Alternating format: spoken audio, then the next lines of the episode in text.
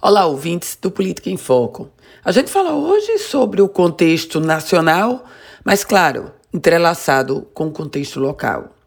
É interessante a gente observar o comportamento e as medidas adotadas mais recentemente pelo presidente da Câmara dos Deputados, o deputado federal Arthur Lira. Quando foi postulante, quando foi candidato a presidente da Câmara, Arthur Lira tentou emplacar uma imagem de independência, embora o presidente Jair Bolsonaro tenha escancaradamente declarado apoio ao, à candidatura dele, de Arthur Lira. Logo quando assumiu, o presidente Arthur Lira já se deparou com a prisão de Daniel Silveira, o deputado federal Daniel Silveira.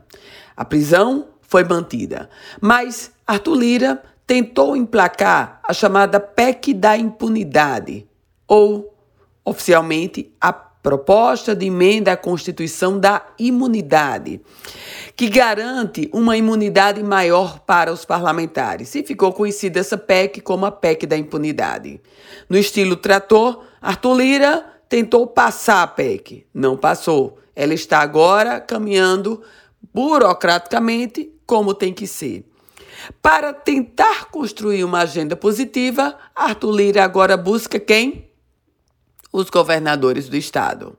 E esta semana, inclusive, com a presença do vice-governador Antenor Roberto e de todos os outros governadores dos estados brasileiros ou seus representantes, o presidente da Câmara, Arthur Lira, acertou a destinação de 14 bilhões e meio de reais do orçamento da União deste ano para a área da saúde, principalmente, claro, o combate à pandemia.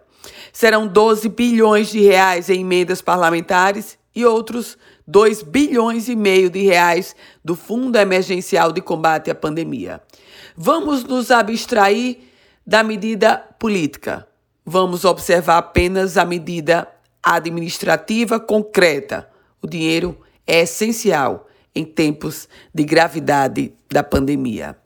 Eu volto com outras informações aqui no Política em Foco com Ana Ruth Dantas.